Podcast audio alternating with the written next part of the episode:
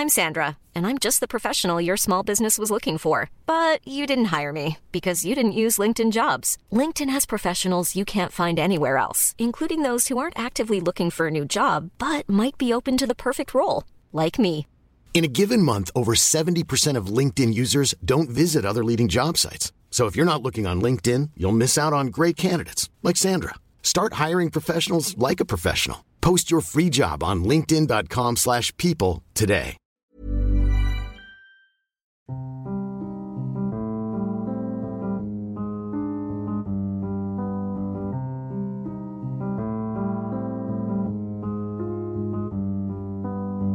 Hello les mamas, bienvenue dans le podcast qui parle de la maternité, la vraie.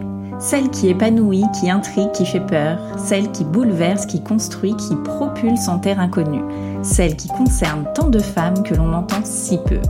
Chaque semaine, l'une d'entre vous nous raconte son histoire sans filtre. Est-ce qu'elle a toujours rêvé de devenir mère? Comment s'est passée sa première grossesse? Quelles ont été les joies et les épreuves qu'elle a traversées? Qu'est-ce que la maternité a changé dans sa vie? Des histoires uniques qui nous rassemblent toutes. Alors, chère mamas, future mamas ou pas mamas du tout, installez-vous confortablement et laissez-vous bouleverser par la maternité, la vraie. Johanna ne voulait pas vraiment d'enfants, elle adorait garder ceux des autres mais aussi avoir la possibilité de leur rendre à la fin de la journée. En revanche, elle s'intéressait de près à la maternité puisqu'elle est devenue sage-femme et là aussi c'était un bonheur de voir naître tous ces bébés qui n'étaient pas les siens. Puis la donne change, quand elle se met en couple, elle devient maman. Pour son premier accouchement, c'est la déception quand on lui dit qu'elle doit passer par une césarienne programmée. Alors, lorsqu'elle est à nouveau enceinte, elle espère de tout cœur accoucher cette fois-ci par voie basse. Mais là encore, c'est la césarienne qui est privilégiée et Johanna le vit très mal. Elle remet en question sa capacité à donner naissance et aussi sa légitimité en tant que sage-femme. Comment peut-elle accompagner des femmes à accoucher si elle-même n'y arrive pas correctement? Elle pense à quitter son travail, mais deux de ses collègues vont lui demander d'assister à leur accouchement et elle va sentir toute la puissance de cette sororité et reprendre confiance en elle. Sa mission sera désormais d'informer les femmes sur la possibilité d'accoucher par césarienne. Et jamais 203, Johanna donne naissance à son troisième bébé par césarienne, et cet accouchement va donner un nouvel élan à ce qu'elle veut faire désormais, accompagner les femmes dans leur accouchement par césarienne, car oui, cela peut être aussi beau et puissant qu'une naissance par voie basse. Bonne écoute Hello Johanna. Coucou Shane. Merci de nous raconter ton histoire dans Hello Mamas. Avec plaisir, merci de m'avoir invité à en parler. Avec grand plaisir. Alors toi, tu es la maman de trois enfants dont un tout fraîchement arrivé. Oui, alors effectivement, donc j'ai deux filles, l'aînée a 10 ans, donc une, une bonne petite préado, la deuxième a 3 ans, euh, donc l'aînée Layana, la deuxième Eden, et le petit dernier qui a tout juste, tout fraîchement un mois, Ouais. qui s'appelle Aylan. Et c'est un petit mec. Trop chouette. Bah écoute, félicitations déjà. Merci. Et on va revenir avant tout ça, toi, quand tu étais plus jeune, est-ce que tu as toujours rêvé de devenir mère ou la maternité, c'était pas forcément un sujet pour toi?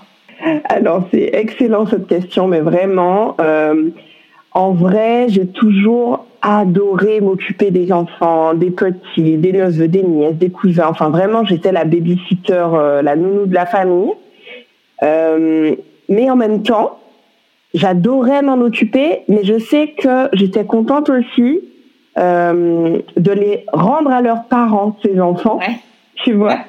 Euh, je, je sais que quand je suis devenue sage-femme, en fait, je voulais être sage-femme puis puéricultrice, donc je me suis arrêtée à sage-femme quand même, en me disant, je serai sage-femme et puéricultrice toute ma vie, j'aurai des enfants autour de moi toute ma vie, j'aurai donc pas besoin d'en avoir à moi.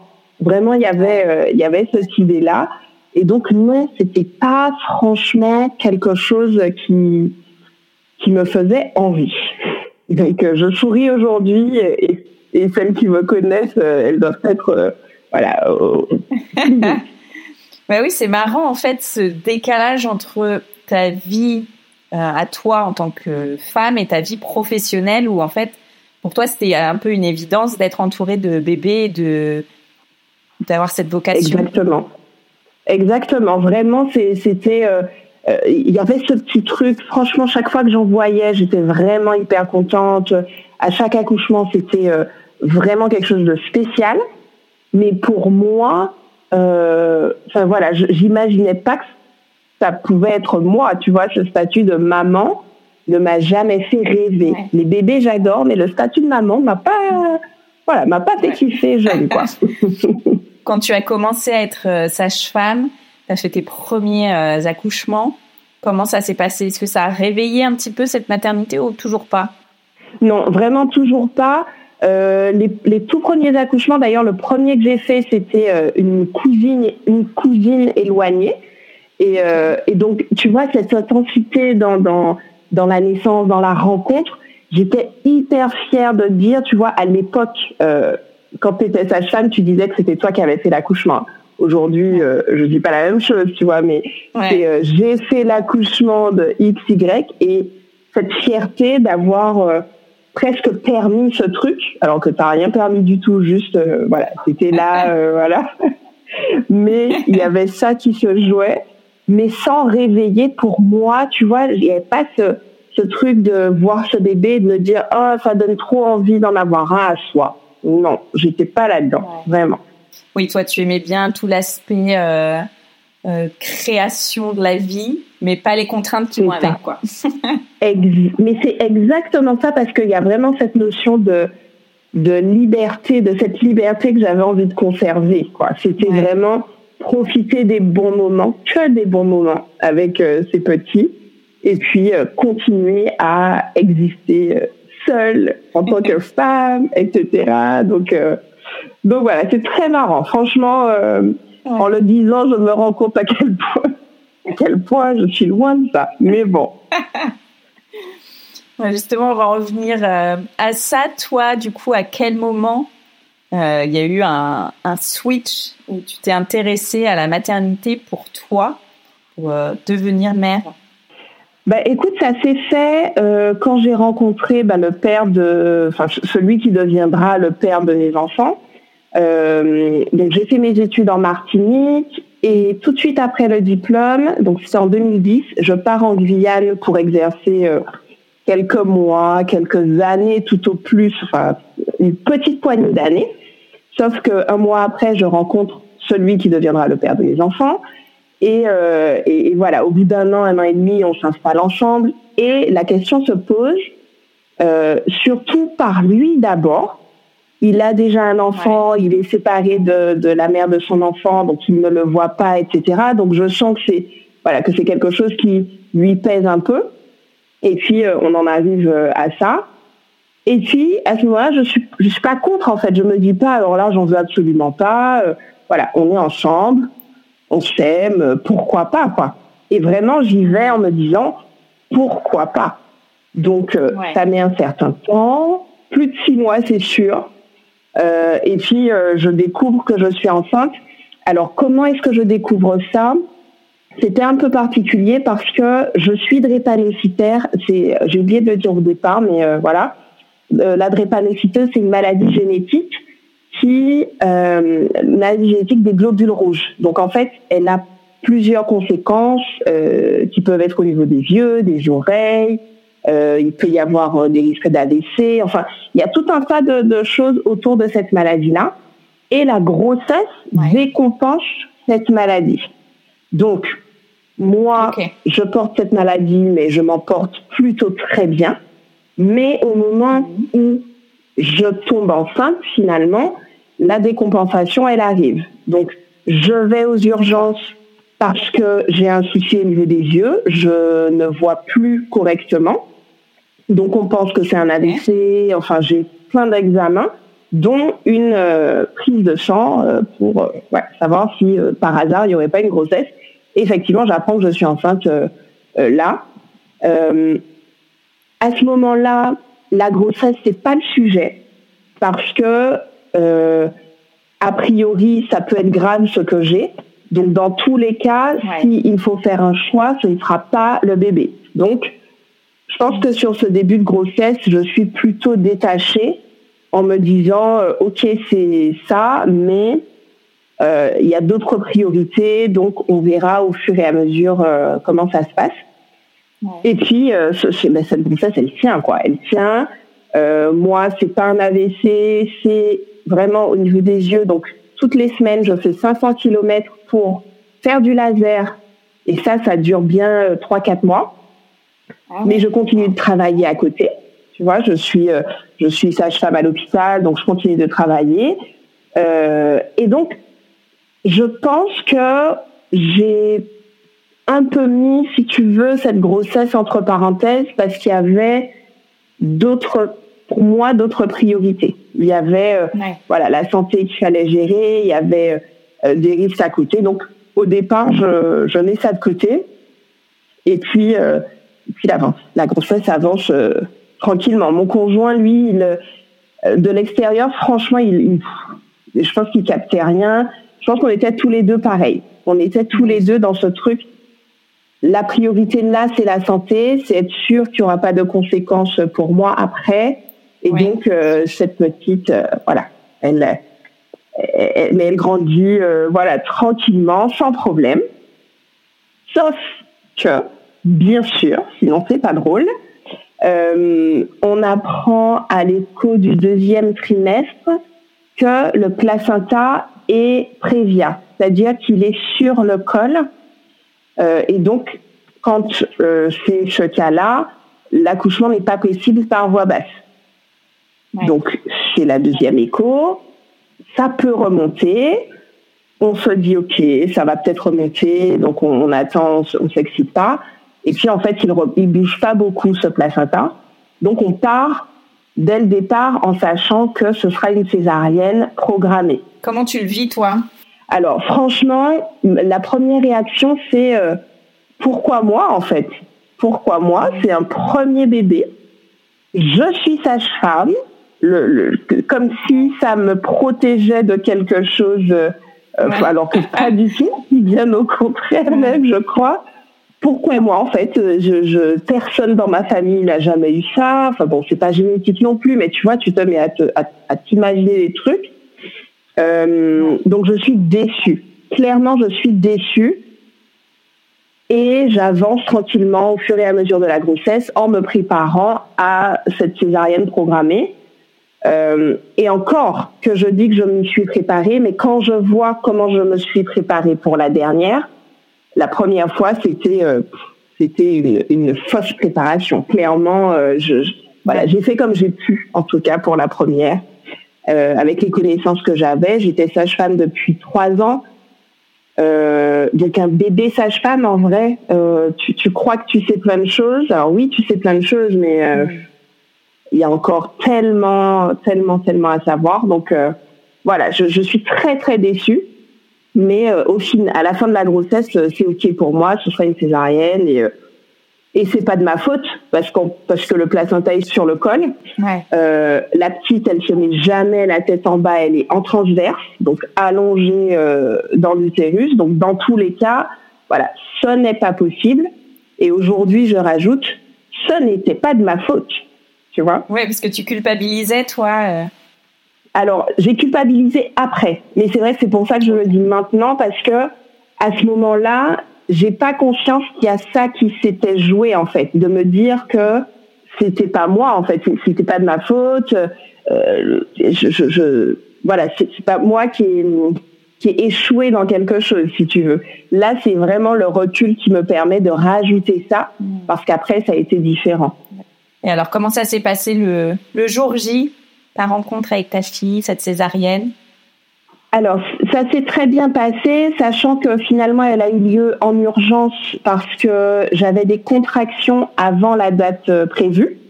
Donc, euh, donc c'était dix jours avant la date prévue. Donc, ma fille est née à 37 semaines tout pile. Euh, ça s'est bien passé parce que c'était la maternité dans laquelle je travaillais. C'était mes copines sages-femmes, c'était la gynéco, c'était une amie. Franchement, ça s'est très bien passé à ce niveau-là. Vraiment, c'était chouette. Euh, on s'est très bien occupé de mon bébé. Enfin, vraiment, ça s'est bien passé. Mais je sais que je me suis laissée porter aussi. Tu vois, il y a plein de choses auxquelles j'avais pas pensé. Il y a plein de choses que j'avais pas demandé. une chose que j'avais demandé, c'était le pot à pot en salle de réveil.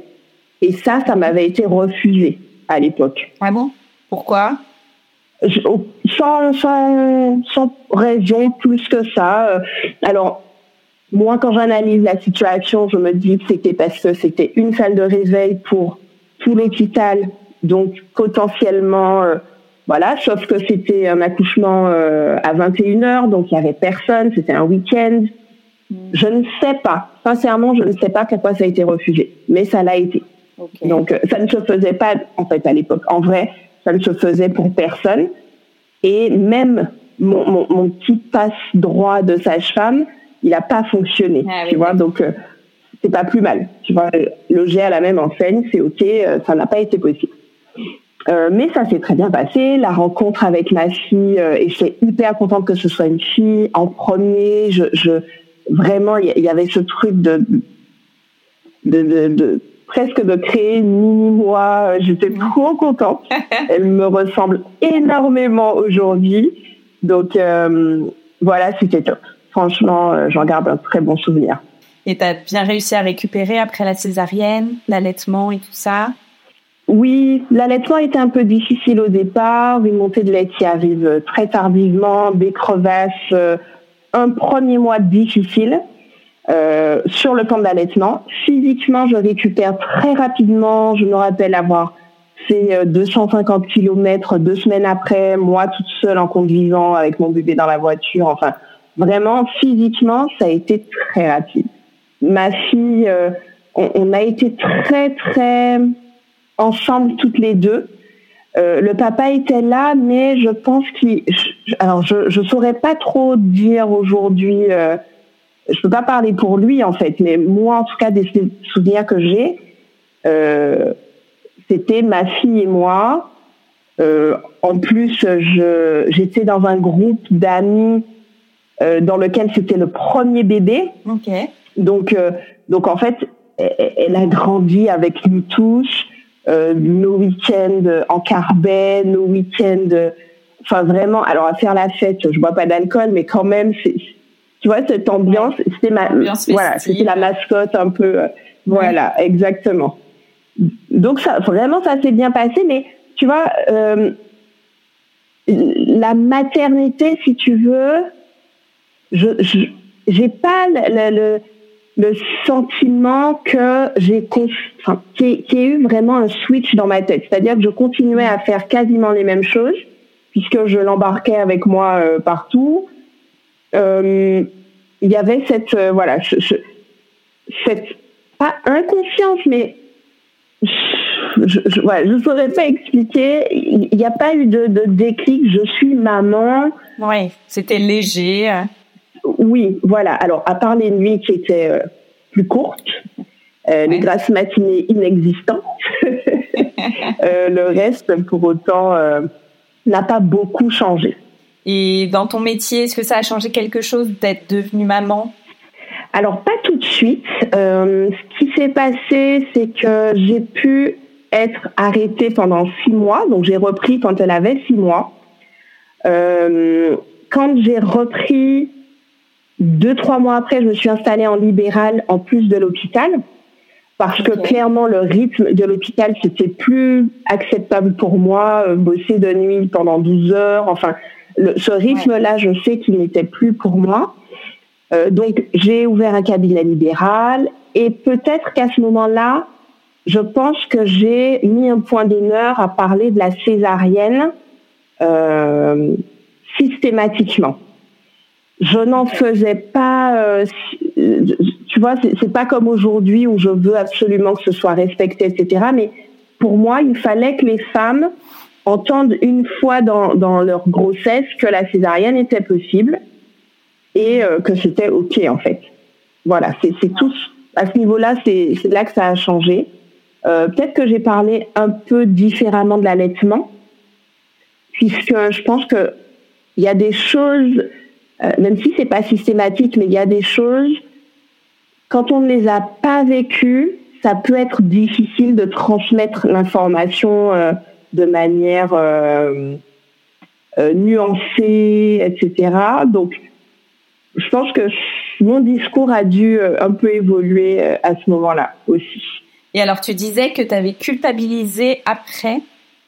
Oui, alors c'est vrai que j'ai culpabilisé après, mais, mais pour la deuxième, en fait. C'est vraiment, euh, c'est vraiment pour la deuxième que ça s'est joué.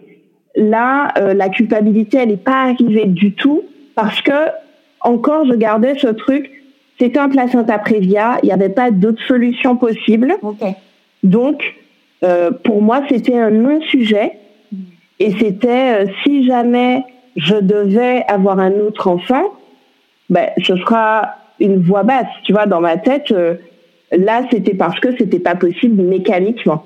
Mais pour moi, ce serait une voix basse la prochaine fois.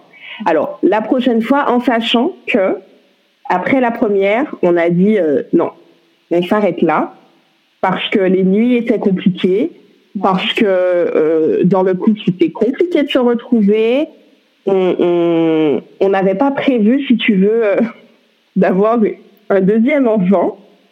Euh, si bien que... Donc moi, je, la contraception que je préfère, c'est le stérilet. Et donc, il y a eu un stérilet après l'aîné. Ensuite, il s'est, bah, la date de péremption est arrivée, donc c'était 5 ans. Je l'ai enlevé mais c'était fin d'année. C'était la fin de l'année et j'ai dit, ah non, je vais remettre un, stérilet euh, au cuivre, mais hors de question que je saigne pendant un mois, pendant les fêtes de fin d'année. Euh, c'est mort. J'attends euh, le début de l'année pour en remettre un. Et en fait, je suis tombée enceinte en début d'année. Mais à ce moment-là, la, question, c'est, enfin, il n'y avait pas de question non plus. C'est-à-dire que j'ai compris que j'étais enceinte j'ai fait un test de grossesse. J'ai appelé ma gynéco et je lui ai dit je suis enceinte mais c'est pas possible en fait. Je n'en ai pas parlé tout de suite au papa parce que je n'avais pas besoin de son avis sur cette question-là. Euh, et j'ai arrêté la grossesse. Donc je, je l'en ai informé, mais j'ai arrêté la grossesse. Et tu vois, là, je le dis, je n'ai jamais dit, je pense, sur les réseaux, euh, il y a plein de personnes qui savent pas, c'est pas quelque chose que je, enfin, voilà, que je raconte, ça vient pas comme un sujet sur la table, mais c'est important pour moi parce que euh, c'était, euh, en fait, je ne voulais pas d'autres enfants. Je me rappelle de ce truc de voir ce test de grossesse et de me dire, mais en fait, pas du tout, quoi. Je suis mort. Là, c'est mort. Donc voilà, la grossesse, euh, je, je, voilà, je l'ai arrêtée et, et voilà, on a continué notre vie euh, tranquillement. Sauf que cette année-là, euh, ma grande sœur, donc qui habite en Guyane avec moi, euh, a eu un bébé. Ma belle-sœur, la sœur de mon conjoint, a eu un bébé. Et ma fille nous réclamait, mais cette année-là, plus que jamais, elle nous disait, mais euh, mais pourquoi j'ai pas de petite sœur, de petit frère Moi, je veux un. Mais vraiment à en pleurer. Hein. Elle était. Euh, euh, on la sentait vraiment triste. On la sentait vraiment comme s'il lui manquait quelque chose, quoi. Mm. et donc, bon, l'idée a fait son chemin. Donc là, c'était un. Donc l'année d'après, on s'est dit bon, est-ce qu'on y retourne Est-ce qu'on n'y retourne pas? Moi, je me formais de plus en plus, donc j'étais toujours en libéral. Euh, j'ai beaucoup lu, j'ai beaucoup fait de formation et quelque chose devenait omniprésent dans mon esprit. Donc ça c'était un an, un an et demi après. C'est je veux accoucher par voix basse. Tu vois, c'était pas je veux un autre enfant euh, euh, etc. C'est je veux accoucher par voie basse. Et ça, ça c'est quelque chose qui a été très très fort et euh, et donc on en a parlé. J'ai enlevé le stérilet. Deux semaines après, j'étais enceinte. Ah oui. Donc ça a été très vite. J'ai oublié de dire un truc. Deux choses en fait. Je voulais accoucher par voie basse d'un petit garçon. Ok. J'étais quand même très exigeante à l'époque. C'était très, euh, tu vois, le, truc était écrit. C'est ça que je voulais. Donc, je tombe enceinte rapidement. Je suis sûre que je suis enceinte d'un garçon. Puisque tu vois, j'ai calculé, j'ai regardé les calendriers chinois, les machins, les trucs. C'est un garçon. on part en vacances euh, à Barcelone. Euh, je me rappelle passer devant des, des boutiques où ils vendaient des maillots. Euh, donc mon conjoint est fan du Barça. Et donc devant des petits, des petits maillots, des tout petits maillots de Lionel Messi, tout ça. Et je, voulais acheter ça parce que de toute façon, c'était un garçon. Et lui me dit, en fait, bon, là, t'es que à un mois et demi de grossesse. On va pas, tu vois, c'est pas la peine de s'emballer. Donc euh, voilà, j'achète rien et ça se passe comme ça au début. T'aurais pu l'acheter pour ta fille. J'aurais pu, mais c'était, euh, c'était, il savait en tout cas que c'était associé dans ma tête à, c'est pour un garçon quoi. Mais je pense que lui, il essaie, il devait se dire mais elle, va pas bien quoi, parce que il avait bien conscience lui que c'était ben une chance sur deux en fait. Moi, je n'étais pas du tout là-dedans. je n'étais pas du tout là-dedans. Et euh, donc quand on, quand on rentre, je suis rapidement malade et rattrapée par la drépanocytose, puisque à nouveau je suis enceinte, donc à nouveau des compensations. Euh, donc je suis très vite arrêtée. Euh, je suis sous oxygène à la maison, sous ah morphine, sous morphinique à la maison. Euh, c'est très costaud, ça fait des douleurs très très fortes parce que les globules rouges restent coincés dans les vaisseaux. Donc ça, ça fait des crises douloureuses euh, vraiment intenses. Donc très vite, je me retrouve dans cette situation euh, bah, jusqu'à la fin en fait. Hein. Et à côté de ça, on veut découvrir de manière un peu instagrammable, si tu veux, le sexe du bébé. Donc on, se dit, nous, on veut pas savoir, mais une enveloppe est remise à ma meilleure amie. Euh, enfin, voilà, on, fait le truc bien, sauf que le gynéco, il fait une gaffe. Il fait une gaffe et il y a que moi qui capte la gaffe. C'est-à-dire que il fait l'écho et il me dit, mais euh, ma fille aînée et mon conjoint étaient un petit peu plus loin, donc ils n'ont pas entendu, et il me dit, euh, j'espère qu'elle sera aussi belle que sa grande sœur. Ah oui, grosse gaffe, bien, bien claire, quoi. Évidemment, évidemment, je, je capte le truc. Euh, je me décompose en lui disant, bah, je ne sais pas, puisqu'on ne veut pas connaître le sexe, et lui se ah. décompose. Ah c'est assez, euh, assez marrant à ce moment-là. Et, et, donc je ne dis rien, je ne dis rien à personne, ils n'ont pas capté, je ne dis rien. Et euh, je garde ça pour moi pendant deux semaines. Et vraiment, pendant deux semaines, je suis pas bien. Je suis, euh, je comprends que ce que je crois depuis le début, c'est pas du tout ça. Je comprends que je ne voulais pas d'enfant initialement, mais que je m'étais dit quand même que j'aurais un petit garçon, donc une fille, un garçon, et que ce serait, que ce sera bouclé, que donc que c'est pas ça du tout. Euh, donc vraiment, pour moi, c'est difficile je sais que ça paraît euh, peut-être même puéril ou euh, enfin voilà, je, je, réalise aujourd'hui que c'est un peu stupide si tu veux, mais à ce moment-là c'est dur quoi, c'est dur à encaisser. Donc au prochain rendez-vous, euh, je dis à mon conjoint, écoute, j'aimerais bien qu'on qu'on connaisse le sexe ensemble. Enfin à, la prochaine écho, voilà. Donc on fait ça, donc on fait une fille tout le monde est content, je fais bonne figure, et puis on continue, euh, on continue cette grossesse euh, comme si de rien n'était. Et donc, deuxième chose, je dois accoucher par voie basse. Et eh oui. C'est pas un garçon, ok, voilà, c'est pas grave, hein, c'est un bébé en bonne santé, mais je dois accoucher par voie basse. Euh, sauf que là encore, là encore, l'univers ou, ou, que sais-je met son nez là-dedans et ma fille, à chaque écho, elle change de position. C'est-à-dire que un moment, elle est en siège, la semaine d'après ou deux semaines après, elle est à la tête en bas. Enfin, avec la sage-femme qui fait les échographies, elle me l'a, elle me l'a rappelé pour cette grossesse. La sage-femme, elle m'a dit mais t'as jamais parlé du fait que ta fille changeait tout le temps de position. Donc avec ce truc de vouloir absolument accoucher par voie basse, probablement que elle, elle savait, cette petite, que c'était pas le bon plan et que c'était des petits signes, tu vois, euh, ah à, mettre dans mon cerveau. Potentiellement, elle sera en siège, tu vois. Donc euh, voilà. Et non, en fait, je suis pas du tout là-dedans. Je me dis non, elle va se mettre la tête en bas, ce sera ok. Euh, vraiment à imaginer des trucs. Aujourd'hui, je me dis mais Johanna, mais comment t'as pu te dire que ce serait aussi easy, quoi Parce que euh, avec la drépanocytose, il faut un accouchement entre 38 et 39 semaines. Ok. Donc, moi, j'ai déjà eu une césarienne. Ça voudrait dire qu'il faudrait que je me mette en travail toute seule avant 38 semaines. Si ça se met en route tout seul avant 38 semaines, c'est OK, on me laisse tranquille. Mais à partir de 38 semaines, il faut un déclenchement si je n'ai pas accouché.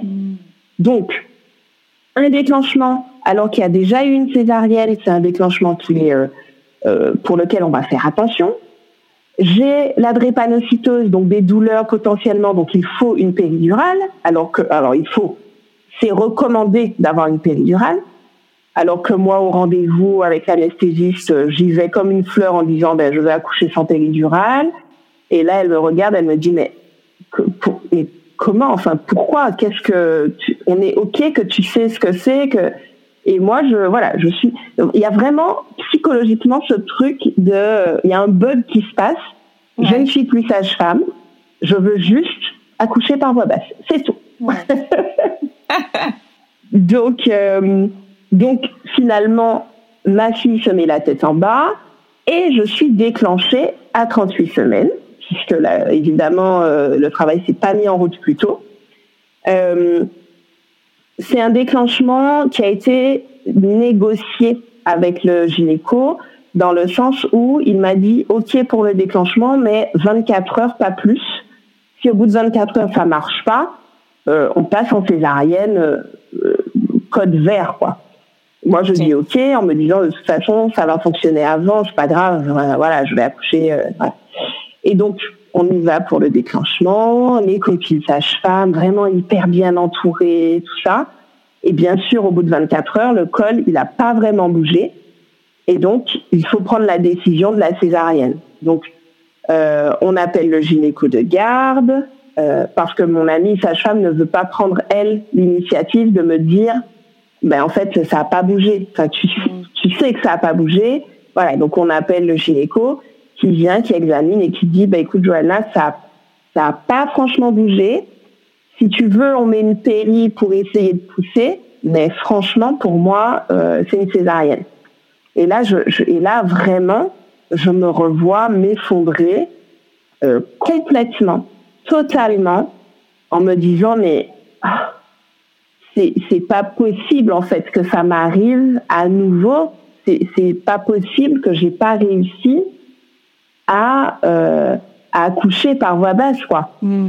Euh, je suis déçue, mais au-delà de la déception, c'est de la tristesse et rapidement de la colère envers moi, de me dire mais t'as pas fait ce qu'il faut, il y a un truc que t'as pas fait. Euh, peut-être que si tu avais plus marché, peut-être que si tu avais bu des tisanes de feuilles de framboisie plutôt que ça, euh, vraiment, je remets tout en question, mais rapidement. Hein. Ma meilleure amie qui était euh, à côté de moi toute la nuit, qui a dormi, du coup, je me dis dans ma tête, mais si elle avait pas dormi et qu'elle m'avait boosté pour que je marche, peut-être que j'aurais accouché par voie basse, tu vois. À ce moment-là, tout le monde est coupable, et moi y compris. Donc, ça, c'est mon état d'esprit euh, euh, quand on me dit euh, césarienne, je, pense qu'il y a beaucoup de tout ça qui se passe là à ce moment-là. On y va, je suis en larmes. Euh, le gynéco comprend pas pourquoi je suis dans cet état-là, parce que pour lui c'était ok en fait que j'avais compris que c'était très probable que ce soit une césarienne, que euh, il comprenait pas non plus parce que encore une fois j'avais mon ami qui était avec moi Enfin, voilà, je, savais qu'on allait bien me prendre en charge. Je savais que j'aurais pu voir mon bébé rapidement, même si je ne faisais pas du pot à pot. Enfin, voilà, c'était vraiment l'incompréhension autour de moi. On comprenait pas pourquoi je réagissais comme ça. Euh, et puis quand même, quand on, quand on me présente mon bébé, tout passe. Ça passe. Je suis hyper contente parce qu'elle va bien, euh, parce qu'elle est magnifique, parce que je suis soulagée aussi euh, euh, que ça se que ça se termine ici. Je fais du poids à peau en salle de réveil cette fois-ci, euh, mais c'est quelque chose que j'ai regretté parce que j'étais crevée. Mm. Sauf que comme j'avais exigé de faire du poids à peau parce que la première, pour la première, ça n'avait pas été possible, euh, je pouvais pas dire en fait, euh, ben non, euh, je veux plus faire de poids à peau ou enlever la moi. Donc j'ai, je l'ai gardé en poids à peau en étant vraiment HS quoi. Ah Donc ça c'est c'est pas un souvenir très cool. Mais tu voulais maîtriser peut-être. Euh, Et oui, mais en fait c'est ça, mais tout maîtriser, mais de A à Z, tu vois, c'est c'est c'est ce ce truc hyper contrôlant qui est un trait de caractère. Hein, je je je l'ai compris, mais je voulais maîtriser ça. Je ne voulais pas dire que c'était trop pour moi. Donc, j'ai fait. Mais ça, c'est... Euh, voilà, le, postpartum se passe bien. Ma fille euh, tête hyper bien. J'ai une montée de lait très, très rapidement. Elle prend du poids avant de sortir de la maternité. Vraiment, euh, physiquement, ça va. Euh, mais je, je ne vais pas bien psychologiquement à chaque fois. Alors, j'ai accouché au moment où il y a eu le premier cas Covid dans ma maternité. D'accord. Donc, ils avaient commencé à restreindre euh, les visites, donc ce qui n'était pas plus mal. Sauf que mes collègues venaient me voir. Et donc, à chaque fois qu'un collègue venait me voir, qu'une collègue venait me voir, dans ma tête, c'était euh, euh, qu'est-ce qu'il doit penser? Vraiment, c'est terrible. Hein J'imaginais ce que pensait de moi qui n'avait pas réussi à accoucher par voie basse. Je lisais euh, dans tous les regards, mais c'était peut-être que dans ma tête, hein, mais je lisais dans tous les regards euh, comme de la pitié, comme euh, comme si, tu vois, comme s'ils avaient envie de me réconforter, euh, en me disant que c'était pas grave. Enfin, tu vois, et, et, et ça, c'est le pire, en fait, quand on te dit c'est pas grave. Quand on te dit t'es pas trop déçu, cette phrase. Ben, si tu me poses la question, c'est que tu imagines, tu vois, tu imagines que c'est pas cool, que c'est pas terrible ce que je viens de dire. Et donc, moi, ça me renvoie, tu vois, j'étais vraiment dans peut-être une psychose hein, de me dire euh, qu'est-ce qu'on pense de moi. J'ai accouché par césarienne encore et, et sur le compte rendu euh, de d'hospitalisation, c'est bien écrit césarienne pour échec de déclenchement. Ah Alors le mot échec, il est là. Euh, c'est écrit systématiquement euh, quand le déclenchement fonctionne pas, césarienne pour échec de déclenchement. Donc c'est c'est dur, c'est dur, mais je ne le dis pas. Euh, je ne le dis à personne quasiment. Euh, parce que les gens, j'ai l'impression, ne comprennent pas, parce que l'essentiel, c'est que le bébé aille bien, euh, parce que toi, tu vas bien. Je, pour, enfin, voilà, pourquoi est-ce que tu... Voilà, on savait que tu aurais une... presque ça, en fait. On savait que tu aurais une césarienne. Donc, voilà, c'est moi qui suis folle et qui n'ai pas anticipé le truc. Donc, encore plus cette culpabilité, cette auto-culpabilité, euh, voilà, que je me suis infligée, vraiment. Donc voilà pour cette deuxième euh, césarienne. Et quand est-ce que tu as réussi à digérer euh, le fait d'avoir eu une deuxième césarienne et pas un accouchement par voie basse? Ça a pris du temps ou Ben écoute, ça a été. Euh, je pensais que ça avait été rapide parce qu'en fait, au bout de deux mois, j'ai ma consultation postnatale avec le gynéco qui me demande comment ça va et qui me dit franchement que c'était, ça aurait été compliqué une voix basse, que c'était quand je regarde, quand je pose mon regard de sage-femme, il me dit mais Johanna, regardez juste toutes les infos. Euh, c'est pas que c'était impossible, mais ça aurait été hyper compliqué que ce soit un accouchement par voie basse dans ce contexte-là.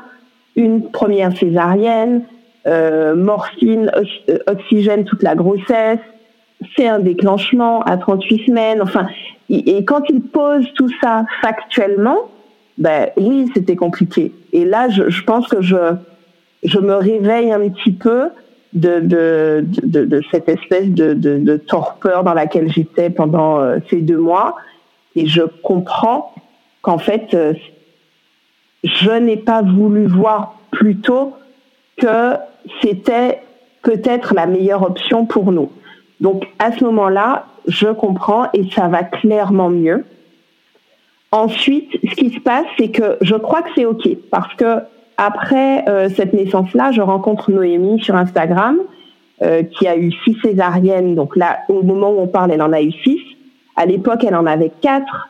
Elle venait d'accoucher de son quatrième. Je venais d'accoucher de ma deuxième. Je suis sage-femme. Elle m'a dit, rejoins-moi sur Maman Césarisée. Il faut qu'on en parle parce qu'on n'en parle pas assez, etc. Donc, je me plonge dans Maman Césarisée. J'échange avec des mamans qui ont vécu la même chose, voire pire. Euh, il y a vraiment cette communauté qui se crée et je comprends que moi, ce que j'ai vécu en étant sage-femme, en ayant ces connaissances-là, d'autres l'ont vécu sans savoir ce que moi je savais que je n'ai pas forcément voulu voir. Donc, je me focalise là-dessus et je, je, je, me mets à, à, vraiment être dans une espèce de soutien, peut-être à faire un transfert, mais en tout cas à donner un max d'infos. À, voilà, ça, ça me permet d'avancer aussi. Et puis la dernière chose qui finit de, de, de, clôturer ce mal-être-là, c'est le fait que j'ai deux collègues sages-femmes qui m'ont euh, demandé d'être présente pour leur accouchement. Donc, de faire la préparation, de les préparer à l'accouchement par voie basse et d'être présente à l'accouchement. Et en fait, là, je me dis, OK, en fait, ce n'est pas parce que j'ai accouché deux fois par césarienne que je n'ai plus les compétences pour être une bonne sage-femme. Ah oui, tu avais remis ça en question aussi. On peut toujours me faire confiance. J'avais remis ça en question complètement. J'avais, euh, j'ai eu envie d'arrêter d'être sage-femme après avoir accouché cette deuxième fois. Je, je, ne me sentais plus légitime de, de, de, de, donner des cours de préparation à l'accouchement. En fait, euh, qui tu es pour expliquer aux gens comment ça se passe, alors que toi-même tu l'as pas vécu et t'as pas réussi. Mm. Tu vois, il y a ça qui se jouait aussi. Donc, quand les filles à deux trois mois d'écart euh, me, sollicitent pour ça, je comprends qu'il n'y a que moi qui me soit dit euh, que c'était lié en fait, que mes compétences étaient liées à ce que j'avais fait moi-même et donc en tant que femme, je, n'avais pas, enfin, je n'avais pas changé. Je, n'étais pas moins bien, surtout euh, en tant que femme et en tant que professionnelle surtout. Donc là, c'est un point final et les deux ont très bien accouché par voie basse, sans péri, euh, des, accouchements. Et le, et le dernier, j'y repense encore. Le petit s'appelle César d'ailleurs, et on s'est dit euh, pourvu que ce soit pas une césarienne parce que quand même ça va pas le faire, mais elle a très bien accouché. Et ça a été voilà le point final de ce, ce mal-être, de ce, tout, tout, ce bouleversement euh, lié à la façon dont j'avais accouché ça a augmenté d'un cran ta mission euh, sur la césarienne et l'information auprès des femmes? Exactement, exactement, parce qu'après ça, euh, je décide de ne plus exercer en tant que sage-femme, non pas parce que je ne me sentais plus compétente pour ça, mais parce que je trouvais que les femmes qui avaient vécu ce que j'avais vécu n'étaient pas suffisamment entendues ni suffisamment accompagnées à justement se remettre, à, à, juste entendre les mots qu'il faut pour ne pas se sentir moins bien qu'une femme qui est accouchée par voie basse. Donc, je, je décide vraiment de tout plaquer. Euh, je vends ma maison, on part euh, tous en famille en métropole. Euh, je me rapproche de Noémie parce qu'on a des projets, etc. Euh, et je deviens euh, coach, accompagnante périnatale pour pour accompagner ces mamans-là. Quoi. Donc euh, vraiment quelque chose qui a, qui a bouleversé ma vie, cette deuxième naissance, cette deuxième maternité. Et là, pour le coup, euh, cette impression que le mot maternité a pris tout son sens là pour cette deuxième naissance. Ça a vraiment euh, chamboulé qui j'étais en tant que femme. Et ça m'a conforté encore plus dans ce statut que j'embrassais maintenant, que je, je que je, je devenais maman euh, dans toute sa globalité à ce moment-là. Donc euh, voilà, on se retrouve à 9000 kilomètres, euh, presque loin de tout le monde, mais ça nous a fait du bien clairement. Euh, on a pris une année sabbatique donc pour ne pas avoir une activité salariée, etc., être avec les enfants à fond, ce qu'on n'avait pas pris le temps de faire avant, et, euh, et, et, ça nous fait du bien. Et alors le troisième, comment ça s'est passé? Ben écoute, ça nous fait tellement du bien d'être, euh, euh, d'avoir tout arrêté, d'avoir changé de vie que ce petit euh, arrive. Alors le contexte, là encore, c'est, euh, voilà, il y, y, a des choses qui nous dépassent. Ouais. J'ai un stérilet toujours, euh, toujours, euh, voilà, jamais sans mon stérilet. Euh, par contre, c'est un stérilet hormonal que je supporte mal depuis qu'on me l'a mis. Donc à l'époque, ma fille avait deux ans, deux ans et demi. Je le supporte pas, mais voilà, je garde parce que je ne veux, je ne veux vraiment pas, consciemment en tout cas, retomber enceinte. Donc, euh, je saigne, c'est vraiment, c'est douloureux, machin, mais c'est pas grave, je garde parce que je sais que si je l'enlève, l'option ce sera la ligature des trompes. Ça, mon chéri, il n'est pas, il est pas totalement ok avec ça parce qu'il me dit ouais, mais on ne sait jamais, tu vois, on n'a pas de petit garçon, peut-être que on, lui il est dans on sait jamais. Donc euh, pour que tout le monde soit ok, je garde ce stérilet euh, qui, qui m'embête quand même beaucoup. Sauf qu'à partir du moment où on a cette discussion, où je décide de garder le stérilet, de ne pas l'enlever, je commence à saigner et je saigne pendant un mois et demi. Mais je saigne énormément. Je, je, je, je, perds beaucoup de sang. Je ne vais pas aux urgences parce que je suis sage-femme en fait. On va pas aux urgences pour ça. Par contre, je prends un rendez-vous, mais le prochain rendez-vous, il est dans deux mois avec un gynéco. Euh, J'étais surprise d'ailleurs d'arriver en métropole et de, et de constater que euh, les rendez-vous sont euh, ouais. voilà. Bref, il n'y avait pas de rendez-vous tout de suite. Donc c'est ok. J'attends tranquillement. Et, euh, et, je suis en formation un jour, euh, euh, bref, sur Paris. Et un soir, je n'en peux absolument plus parce que ça saigne énormément. Et donc, avec une amie, on fait le tour de, de, de, la défense, toutes les pharmacies pour essayer de trouver une pince pour que je m'enlève ce stérilet toute seule, parce que en fait, je sais faire. Impossible d'en trouver une. Et on rentre et je lui dis, écoute, je vais essayer de l'enlever toute seule parce que je n'en peux plus. Je pense que c'est ça qui est en train de sortir. Et voilà, bref. Euh, j'ai rien eu besoin de faire. Je me suis accroupie, il est sorti. C'est tout. Ça, c'est fait. Derrière, les saignements se sont arrêtés. Et le mois d'après, j'étais enceinte. Voilà l'histoire de ce troisième bébé. Tu vois, c'est quelque chose qui est assez, euh, assez extraordinaire parce que à partir du moment où je n'avais plus de stérilet, je savais que potentiellement la grossesse était possible.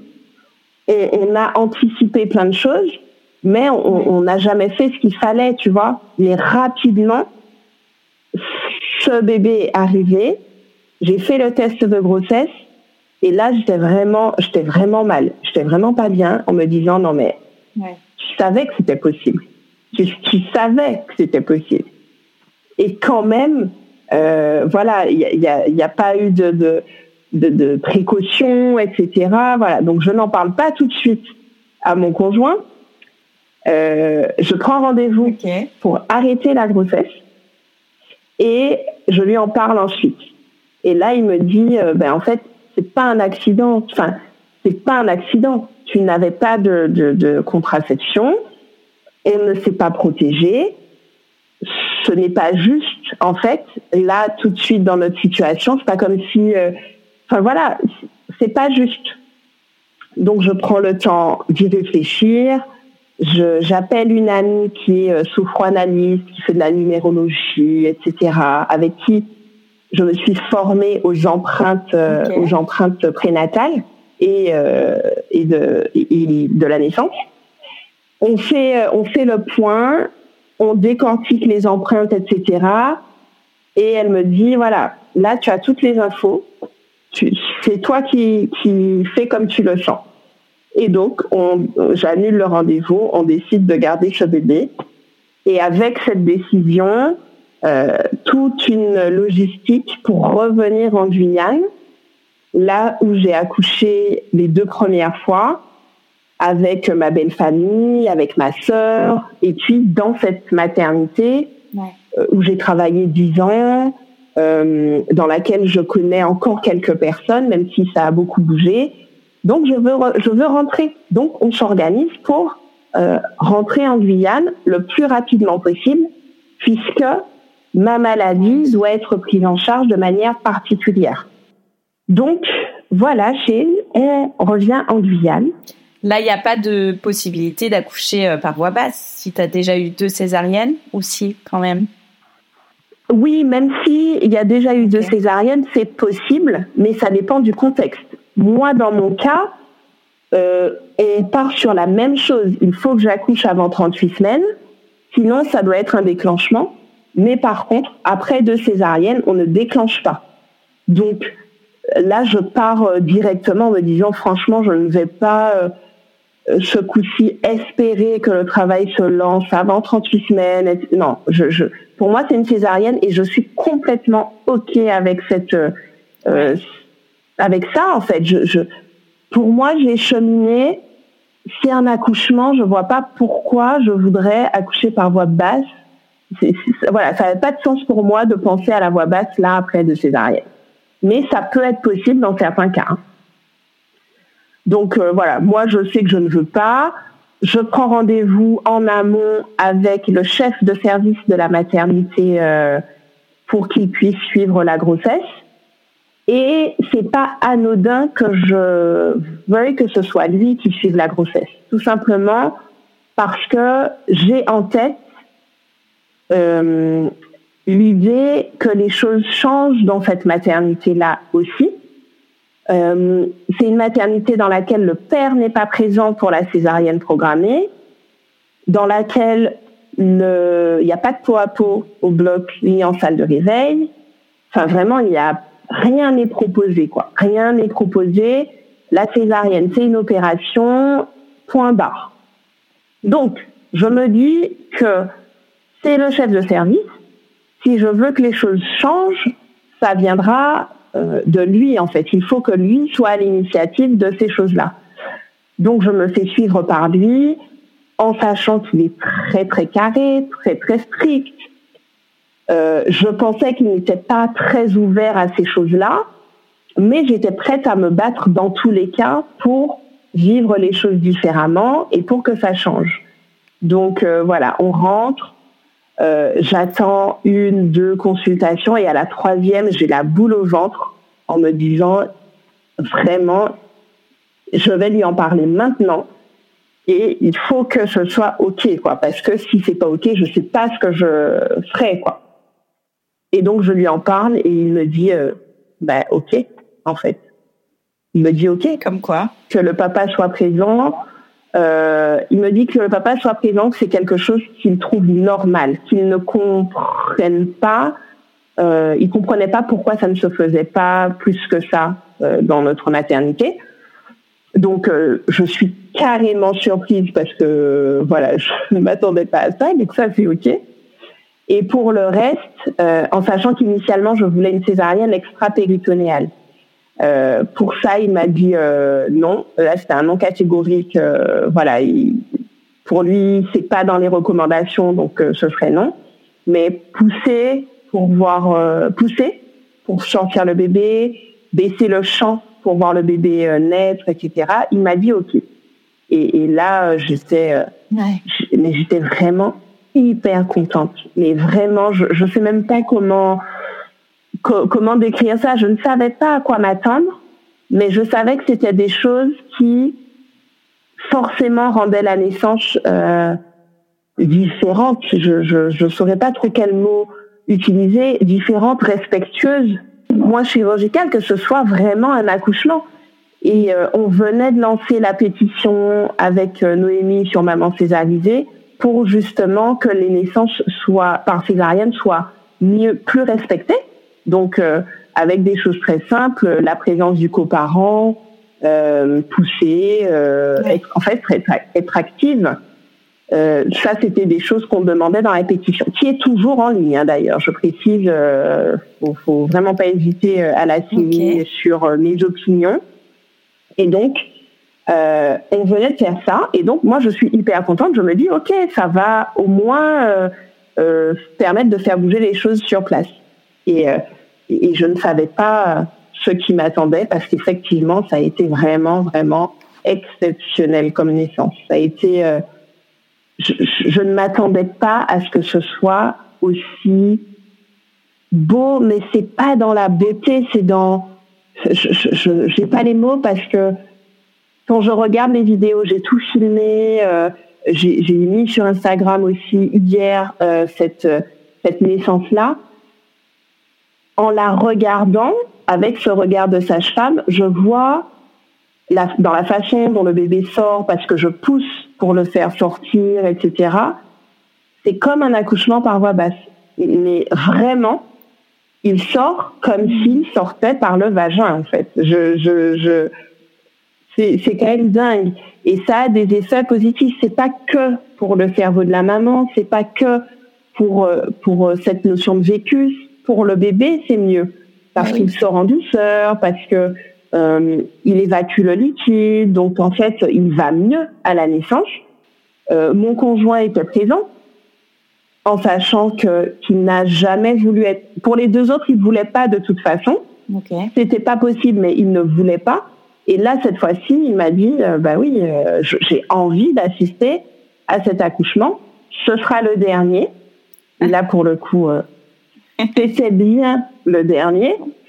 Euh, il voulait être présent et franchement, il était là, il a été soutenant.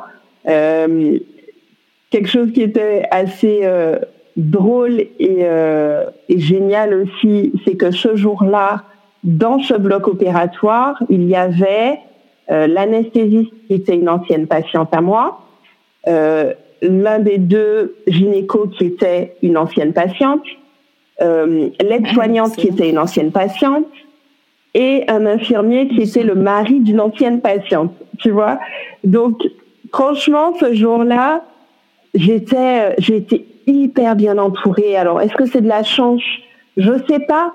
Je, je, je sais pas parce que finalement, si j'avais été une vilaine sage-femme, je suis pas sûre que j'aurais été très euh, ravie d'avoir toutes ces personnes autour de moi, tu vois. Je sais pas si j'aurais été sereine. Mais en tout cas, euh, j'ai eu la possibilité d'être hyper bien entourée. Et euh, même l'équipe était, euh, était ravie de pouvoir faire ça, de pouvoir assister à ça. Et aujourd'hui, ils sont OK pour pouvoir refaire, reproduire ça pour les césariennes programmées. Donc, on est déjà sur quelque chose de, de formidable pour toutes les femmes qui vont accoucher après moi. Euh, donc là, ce sera protocolisé. Euh, on va essayer de mettre en place peut-être une équipe fixe peut-être une équipe qui sera plus à l'aise au départ avec ça. Et, et quand les autres verront à quel point pour eux c'est génial de sortir de cette salle de bloc en ayant vu quelque chose d'extraordinaire, de, je pense que c'est comme ça que les choses vont, vont évoluer. Donc, euh, donc voilà comment s'est passée euh, cette troisième naissance vraiment euh, au top, au top. Je n'espérais pas autant, sincèrement. J'ai un grand sourire jusqu'aux oreilles en t'écoutant. T'imagines l'impact que tu as eu sur tout ça? C'est incroyable. Je, pense que c'est depuis que j'ai partagé euh, cet accouchement que je réalise vraiment à quel point. Alors, j'ai demandé à faire ces vidéos-là. Tout le monde était OK parce qu'ils savent aussi le combat que je mène.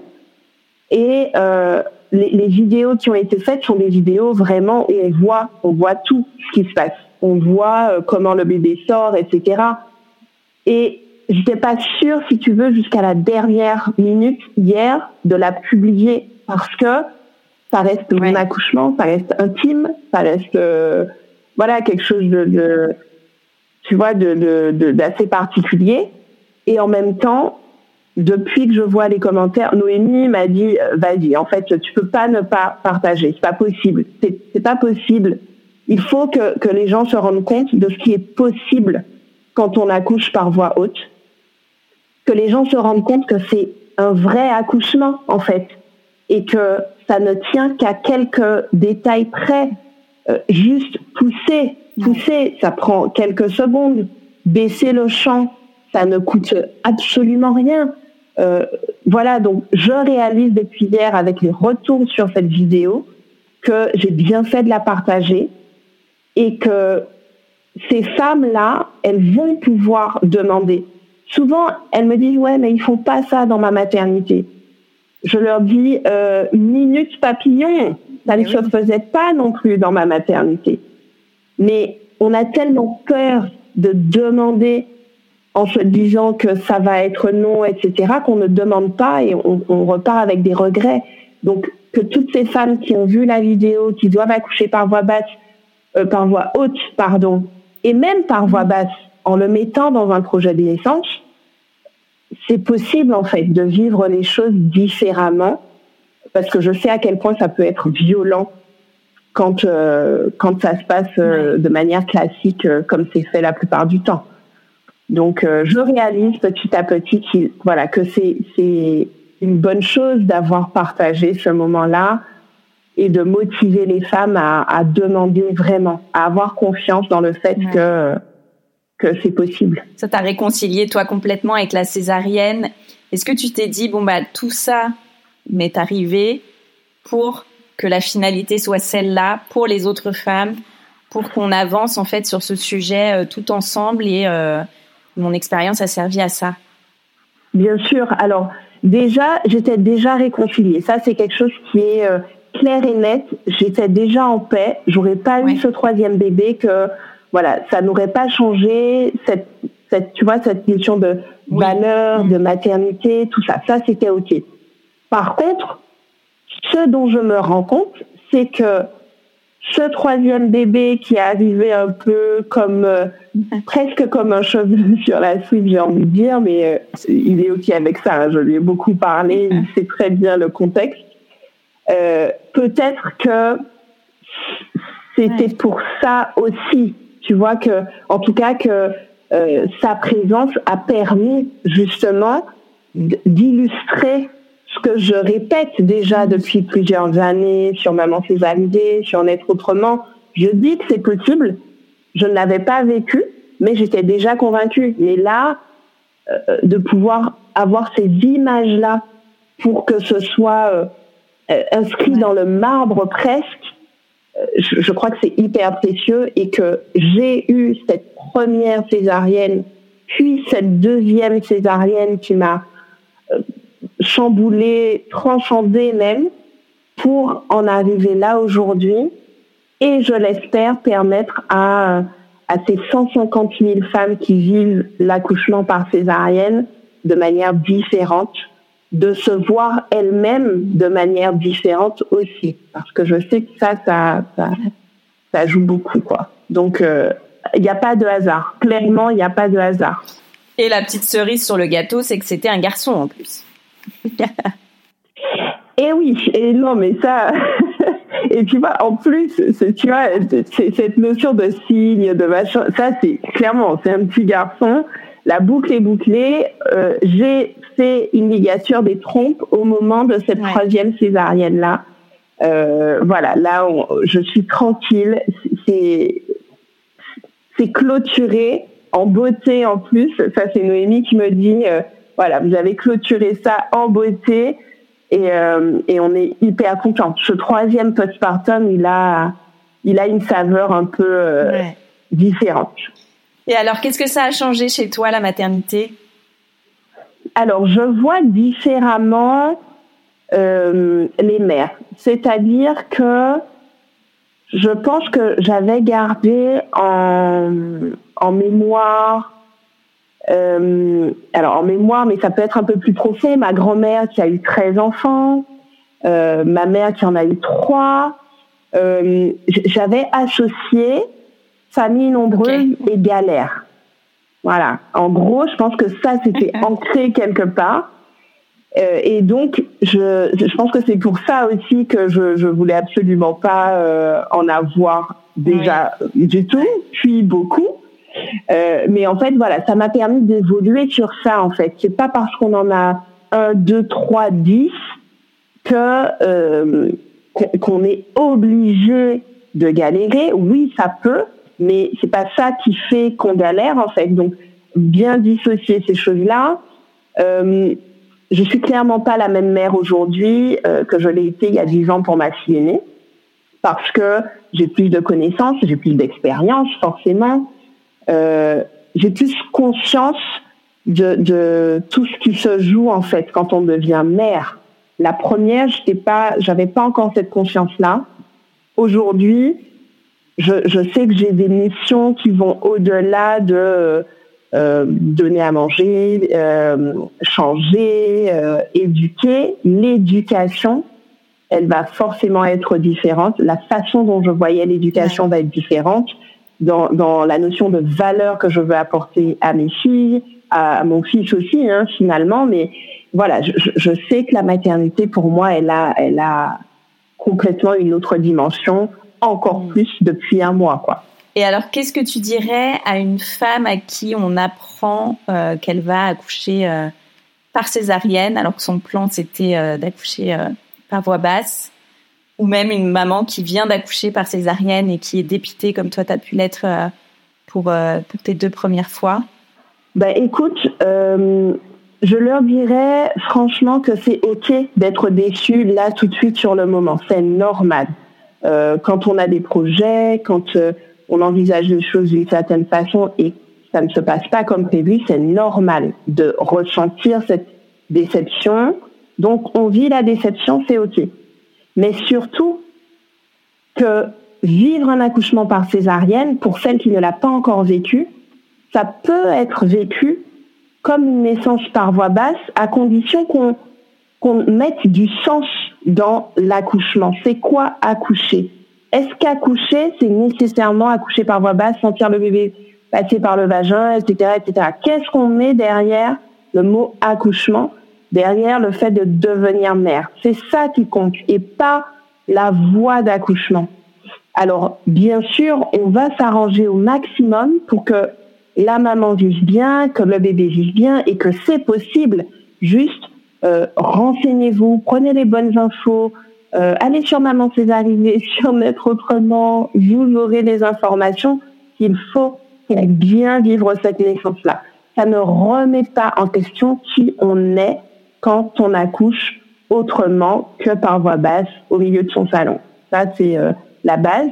Et quand on a déjà vécu cette césarienne, pareil, c'est OK de vivre la tristesse, mais derrière, ça vaut le coup de, euh, de réaliser tout ce qui a été parcouru, tout ce qui a été fait et que ce n'est pas parce qu'elles ont accouché par voie, par voie haute que, encore une fois, ça remet en question euh, la valeur qu'elles ont, leur puissance, leur maternité. Et les mères, en fait, on accouche, peu importe, par voie haute, par voie basse, ce bébé naît bien de notre ventre. Donc ça, vraiment, ce switch à faire, mais euh, je sais que c'est pas toujours simple. C'est facile à dire, mais ça n'est pas forcément euh, dans les faits.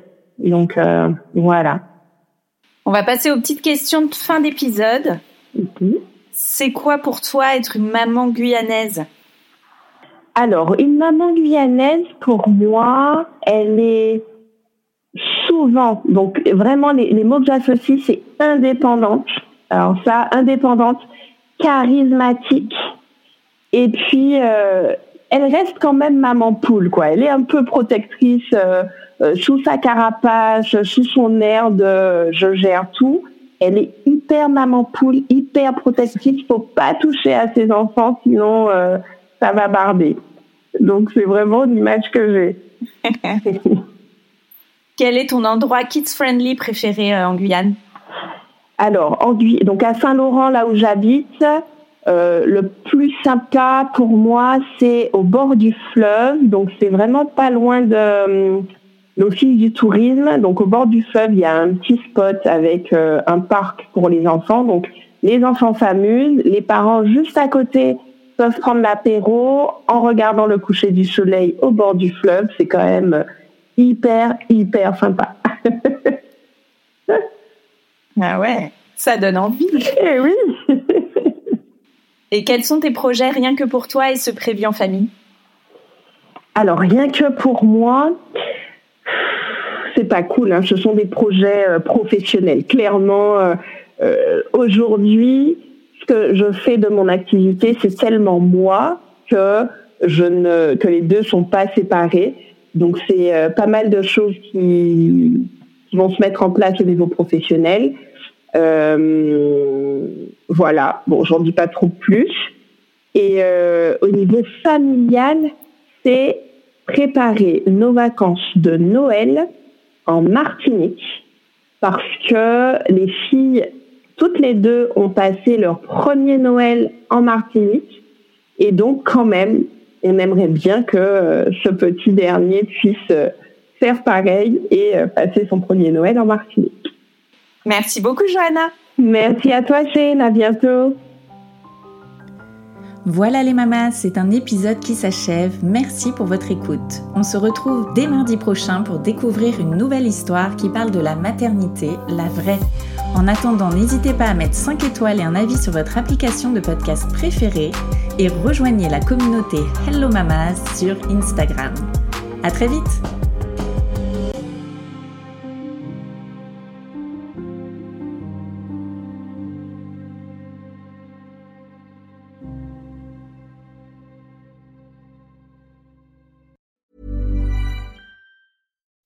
When you make decisions for your company, you look for the no-brainers. If you have a lot of mailing to do, stamps.com is the ultimate no-brainer. Use the stamps.com mobile app to mail everything you need to keep your business running with up to 89% off USPS and UPS. Make the same no-brainer decision as over 1 million other businesses with stamps.com. Use code PROGRAM for a special offer. That's stamps.com, code PROGRAM.